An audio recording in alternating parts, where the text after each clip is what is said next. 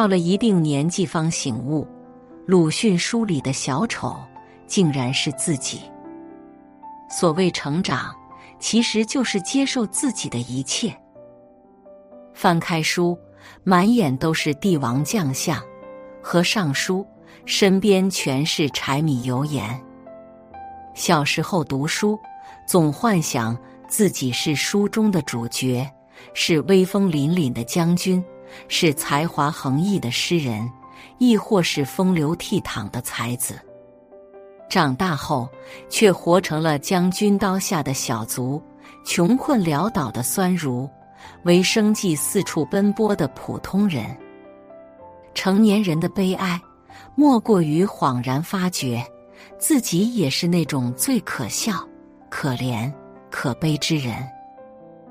高不成低不就时。你是当代的孔乙己。鲁迅笔下的孔乙己是咸亨酒馆唯一穿长衫且在店外站着喝酒的怪人。他既不愿意放弃作为读书人的清高，踏踏实实的穿上短衣赚钱糊口，又没有能力穿上长衫坐进店内与那些文人墨客共饮，彰显自己的体面。活像一个乞丐，被所有人嘲笑，就连小孩子也瞧不起他。讨饭一样的人，也配考我吗？时隔多年，当年那群小孩也已长大，才发现我们并不比孔乙己好太多。孔乙己没有脱下的长衫，今天仍然穿在我们身上。寒窗苦读十余载。换来一纸学历和一个迷茫的前程。进一步想做有意义的工作，实现人生理想，却没有门路。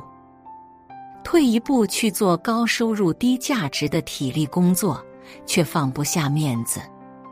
既不满足于现状，又无力改变现实。高不成低不就，卡在尴尬的位置。和周围格格不入，始终不能自洽。人情的淡漠，社会的毒打，理想的破碎，扑面而来。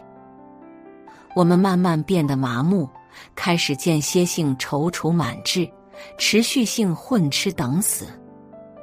找了一份不太理想，但相对体面的工作，按点下班，浑水摸鱼，有一天过一天。这辈子就这样了，于是我们便真的成了孔乙己，被短衣帮讥讽。你说你读那么多年书干嘛？还不如早点出来打工赚钱。被长衫帮挖苦，你混得不好，就是因为你不够努力，不敢拼搏。就连长辈教训小孩，也会以我们为负面例子。你们长大可不能学他，书没读明白，人也没混明白，这么大年纪也没成家。少年人的世界是彩虹糖，成年人的世界是望不到尽头的苦海。原来从意气风发到麻木隐忍，不过是隔着岁月的沧桑和现实的碾压。经历过世态炎凉。就会共情闰土。即便是幼时，课文里的人物也给我带来了很多遗憾。接连丧夫丧子的祥林嫂，始终没有一辆人力车的祥子。但最让我感慨的，还是中年闰土那一句：“老爷。”故乡全文以第一人称来写，以至于很多读者都会带入其中。觉得自己才是那个周家的少爷，也格外共情和闰土之间的友谊。小时候并不理解，为什么童年那么好的玩伴，后来却如此疏离。长大后经历了世态炎凉，就会发现闰土才是大部分中年人的真实写照。学生时代。大家都能无拘无束的在一起玩，但是出了社会，阶级一下子分明了起来。张三的父亲是老总，李四的妈妈是行长，王五现在进了大公司当经理。他们在一起讨论的是股票、别墅、跑车，而你在一个小公司做普通职员，还面临着被辞退的风险。那个时候，你是没有底气和大家再勾肩搭背、称兄道弟了。或许迅哥们并不介意，但是你自己明白，大家不是一个层次了。人穷志短，不是说说而已。公司例会上，三十七岁的老李被比自己小十岁的领导指着鼻子骂，还在讪讪陪笑，自觉认错。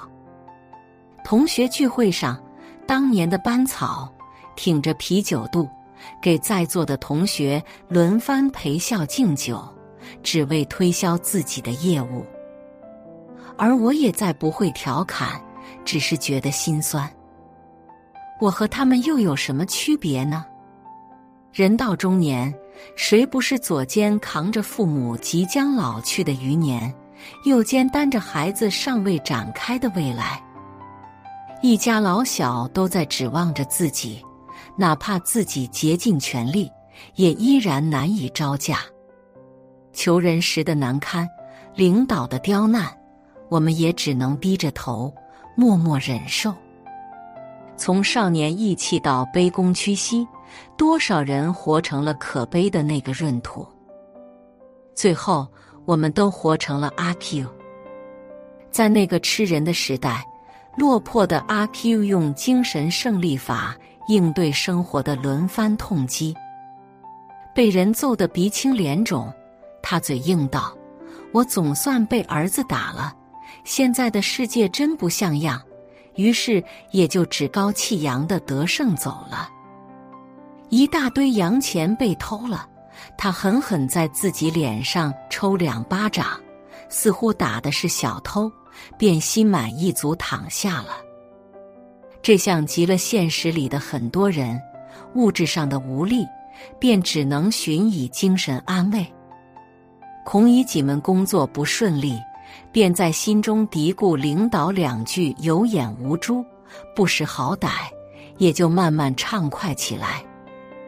闰土们日子窘迫，便自我安慰世人皆苦，然后继续像咸鱼一样躺平。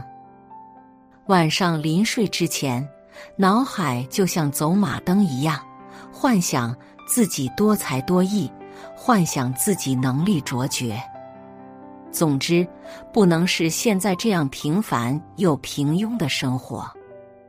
然后带着这样的幻想，幸福的睡去。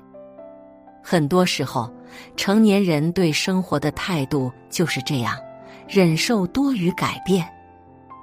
我们也曾是意气风发、抱负不凡的少年郎，但面对坎坷人生，理想渐渐破灭，成了幻想。现实越是痛苦，就越是在精神上幻想安慰自己，也只有这样，这生活才能继续下去。用精神胜利法给自己编织一艘小船，偶尔脱离苦海，在假想中反抗恶语，发泄阴郁，才更容易在现实中自愈自度。以积极乐观的态度面对人生出现的苦难。教育具有长期性和滞后性，就像是一个闭环。多年后，你有一个瞬间突然意识到了什么，那就是子弹命中的瞬间。此时才是教育的完成。就像课本里的那些丑角，当年读书时，鄙视、嘲笑。站在高处哀其不幸，怒其不争。如今走过书里的坎坷，尝过文中的辛酸，才惊觉生活不易，能咬牙撑下去就是一种胜利。正如罗曼·罗兰所说：“世界上只有一种英雄主义，就是在认清生活真相之后依然热爱生活。”点个赞。在不完美的人生中努力生存，偶尔怀念少年时的意气风发。写作是一种修行，渡人渡己。如果是有缘人，无需打赏、点赞、分享即可，种下智慧种子，助人助己，福德无量。